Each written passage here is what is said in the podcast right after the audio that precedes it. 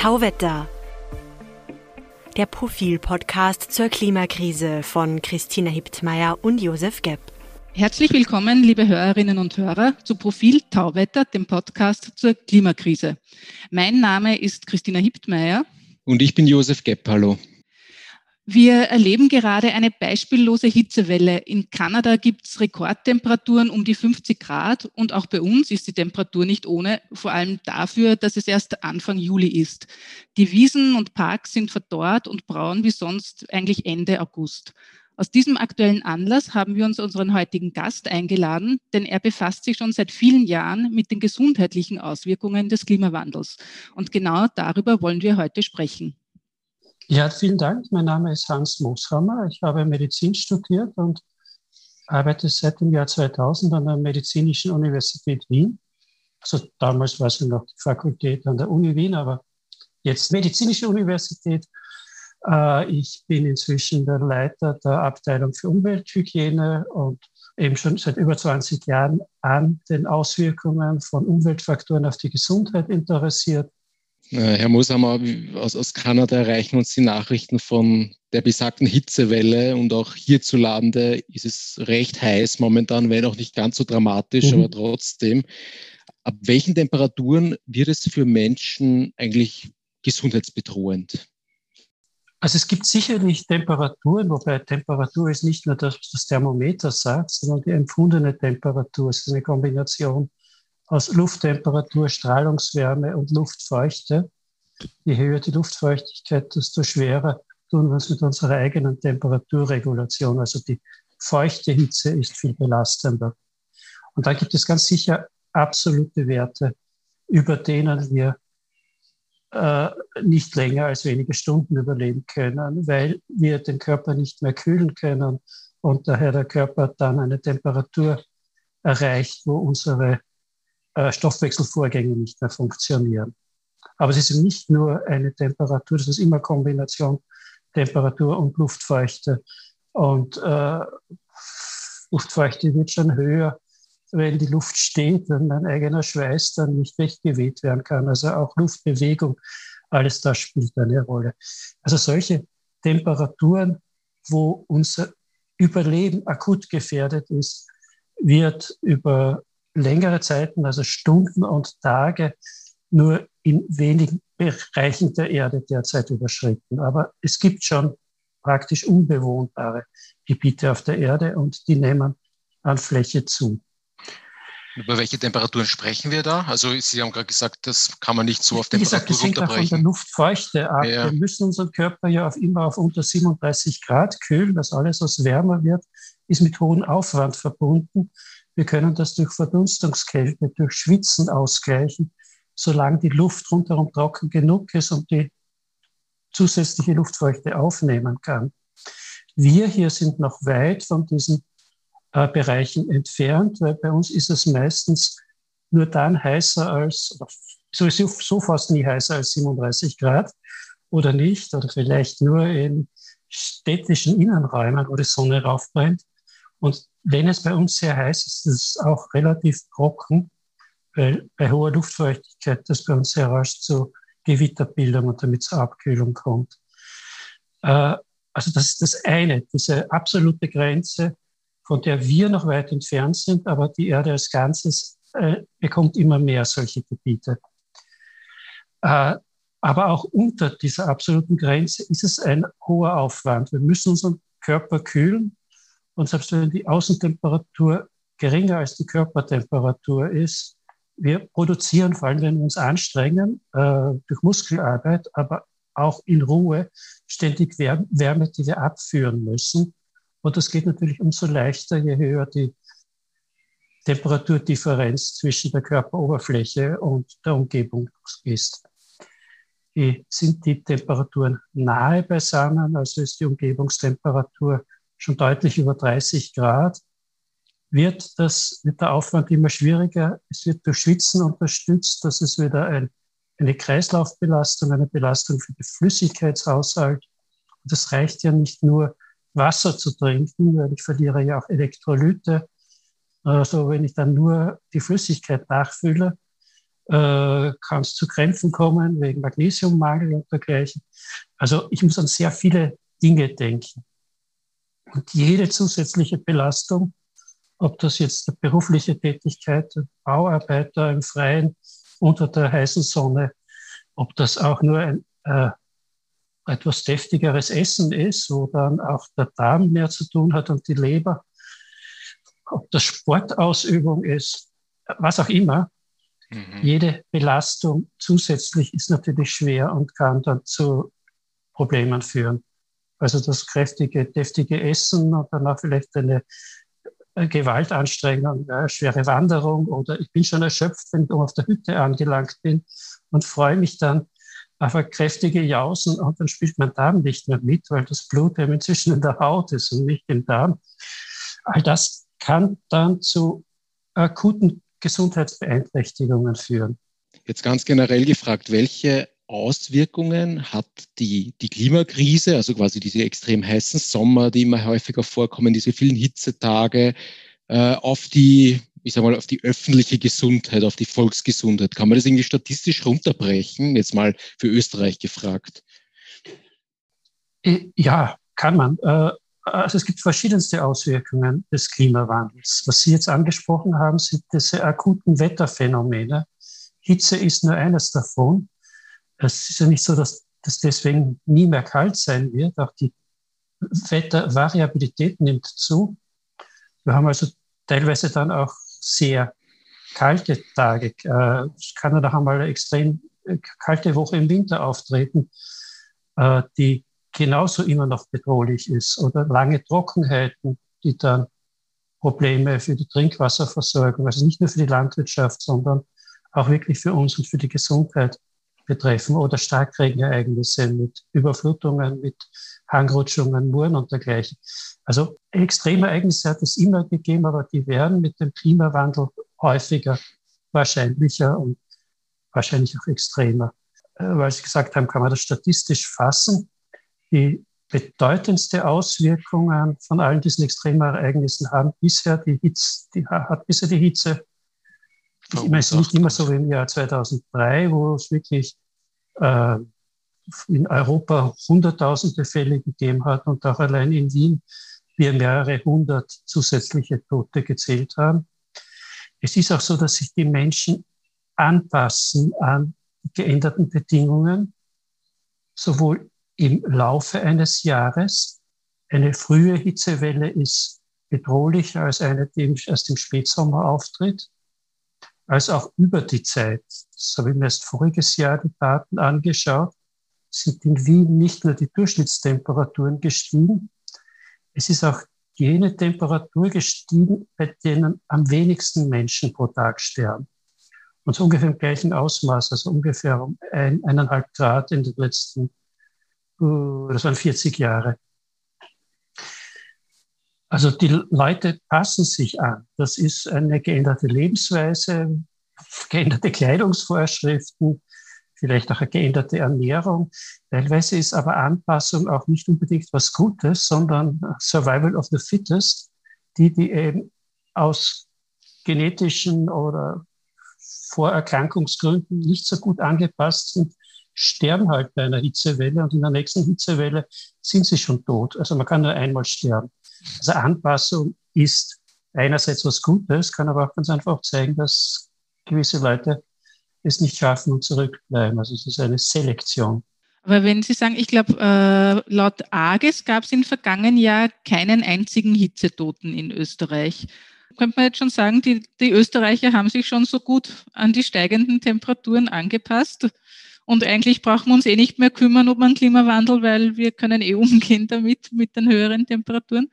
Genau. Äh, grundsätzlich, ja, wir haben uns eben ein bisschen angepasst. Ich habe das auch in meinen Daten bis 2019 gesehen. Äh, ich, verstehe die Modellannahmen der AGES nicht ganz.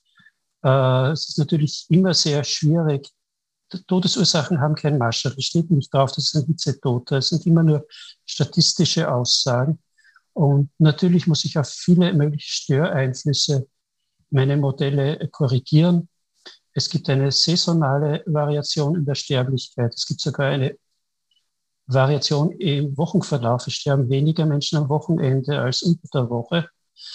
Ähm, Luftschadstoffe haben einen Einfluss, viele, viele andere Dinge. Und ich weiß nicht, auf was die AGES alles kontrolliert. Also ich kann jetzt nicht genau das, äh, die Aussage kleinen Hitzetoten kommentieren. Aber es ist schon so, dass wir inzwischen besser mit den, mit den Hitzewellen umgehen können. Was ist denn äh, so die typische Todesursache, wenn man sagt, das ist jetzt ein Hitzetoter? Ist das ein Herzinfarkt oder, oder welche Ursachen gibt es denn noch? Vom äh, Pathophysiologie, vom Mechanismus hätte ich mir auch erwartet, dass das Herz-Kreislauf-System ist, das vor allem überlastet ist. In den Todesursachen, wenn man das, was dann der Totenbeschauerarzt eintragt, wenn man das anschaut, ist das quer durchs Gemüsebeet. Äh, das, die höchsten relativen Risiken pro Temperatur, Temperaturzunahme, äh, pro Grad Temperaturzunahme habe ich eigentlich bei Todesursachen wegen Erkrankungen des, der Atemwege gefunden. Und das habe nicht nur ich gesehen, das ist in vielen Studien gezeigt worden. Und ich verstehe bis heute nicht, wieso das so ist. Es ist schon klar, dass Leute mit chronischen Atemwegserkrankungen, mit Asthma, mit chronischer Bronchitis auch gefährdet sind. Aber dass das wirklich die, dass das höchste relative Risiko ist, hat mich gewundert, mhm. obwohl es auch in anderen Studien gezeigt wurde. Okay, ja, ja. Aber lässt sich statistisch sozusagen eine höhere, insgesamt eine höhere Sterblichkeit feststellen, seit die, reden wir mal über die Hitze eben, seit die Sommer so heiß geworden sind? Äh, in Gegenden unserer, in unserer Klimazone, also im gemäßigten Klima, sterben immer mehr Leute im Winter als im Sommer. Es gibt eine deutliche Saisonalität. Das ist in den Tropen etwas anders. Da gibt es einen zweigipfeligen Verlauf mit der jährlichen Sterblichkeit.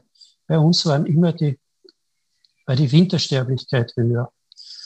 Äh, zusätzlich. Also ich habe mir vor allem Daten aus Wien angeschaut, weil viele Leute auf engem Raum zusammen, da kann man dann mit ein oder zwei Messstationen schon recht gut ihre Belastung abschätzen. Also daher beziehe ich mich jetzt hauptsächlich auf Wien, aber so überschlagsmäßig habe ich mir das auch für andere Bundesländer angeschaut. Also das eine klare, diese Saisonalität, es waren eher die Wintersterblichkeit.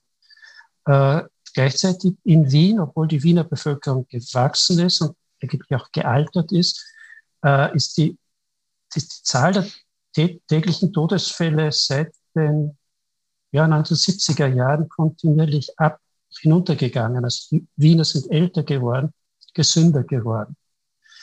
In den letzten zehn Jahren jetzt ist, hat dieser Trend aufgehört. Es sterben jedes Jahr ungefähr gleich viele Leute. Und auch diese saisonale Variation hat sich verflacht.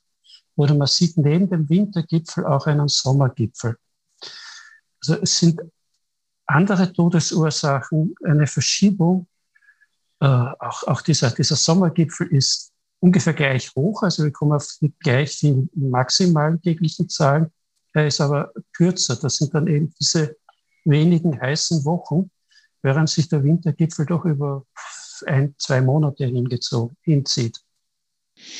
Das heißt mit anderen Worten, man sieht das absolut. Wenn ich, wenn ich, wenn ich Ihre Ausführungen richtig interpretiere, äh, schlägt sich das voll und ganz nieder in der Statistik. In so heißen Wochen man, sterben man Leute, es sterben, die. Es sterben mehr Leute, aber wie gesagt, vom vorigen Jahr habe ich es mir noch nicht angeschaut.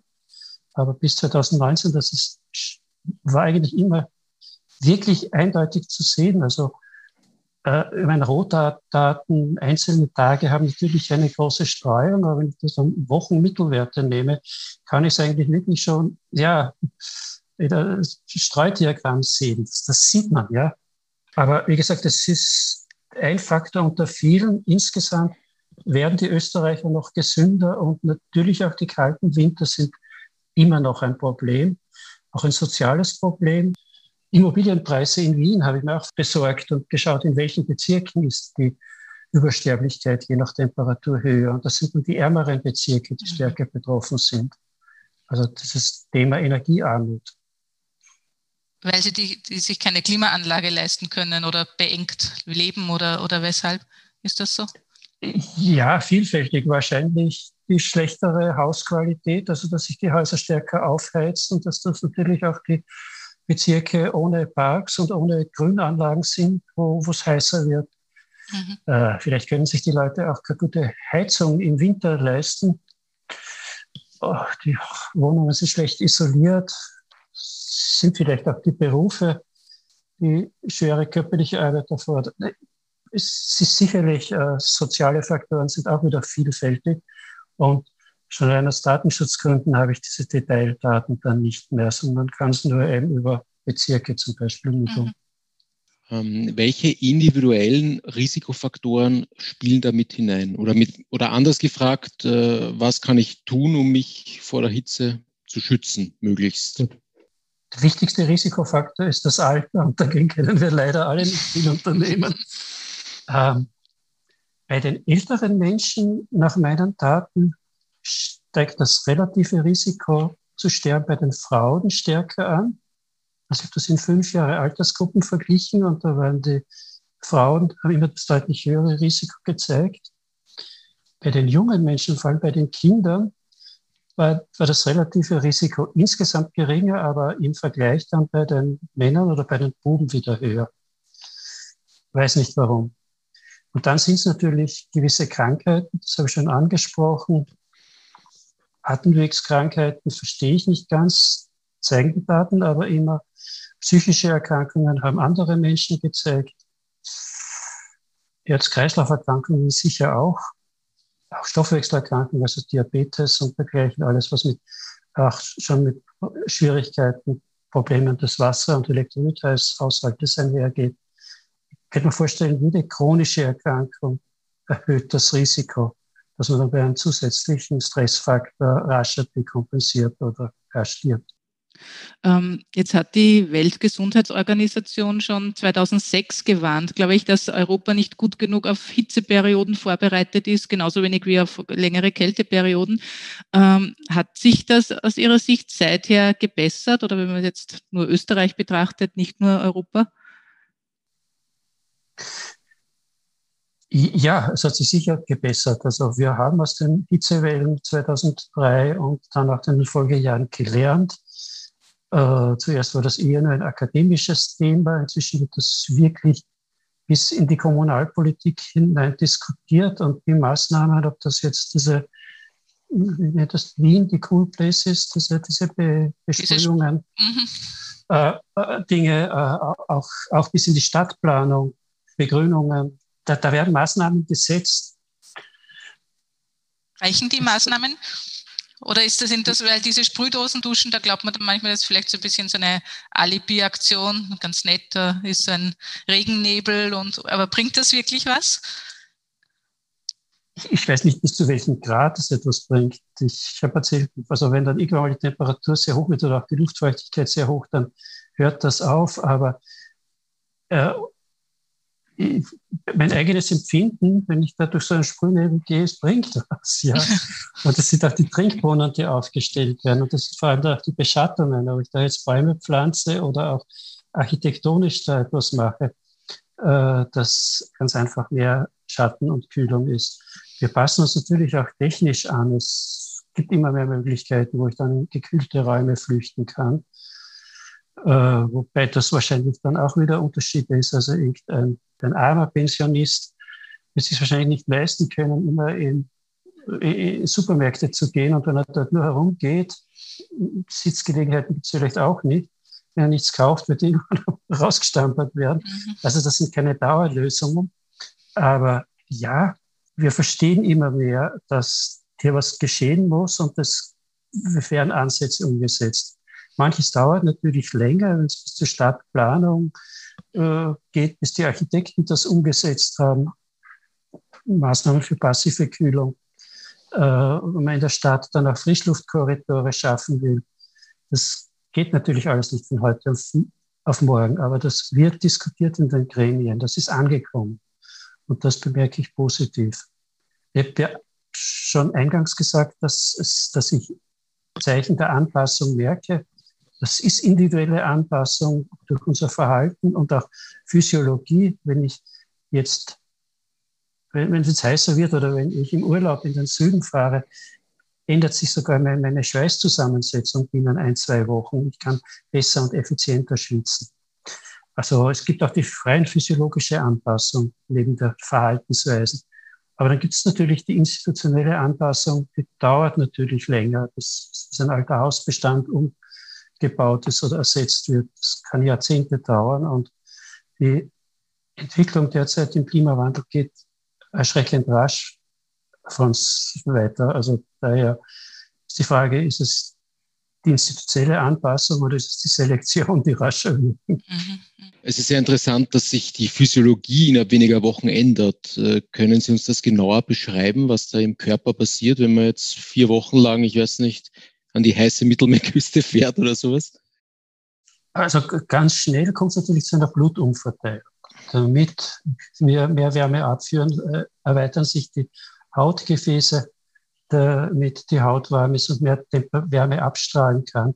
Und wir können auch mehr schwitzen zuerst verbrauchen, schwitzen wir recht ineffizient. Das heißt, der Schweiß rinnt, rinnt in flüssiger Form hinunter und tropft weg.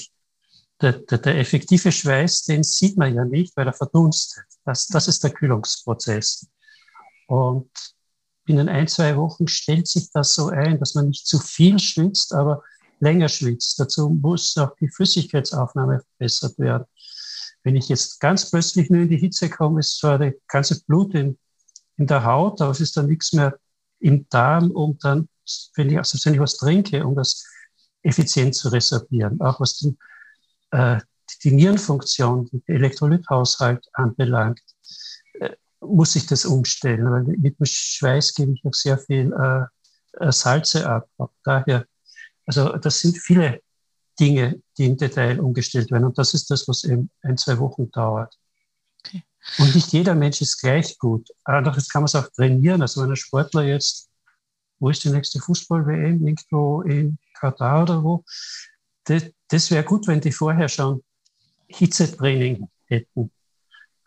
Sauna gehen, Sport auch mal. äh, oder geheizten Raum und so weiter, um sich da anpassen zu können. Aber sonst sind sie wirklich arm dran. Es sind sowieso, es ist vielleicht nicht sehr schlau, in so einem Land eine fordernde Sportveranstaltung mhm. zu machen. Aber in Maßen lässt sich das trainieren.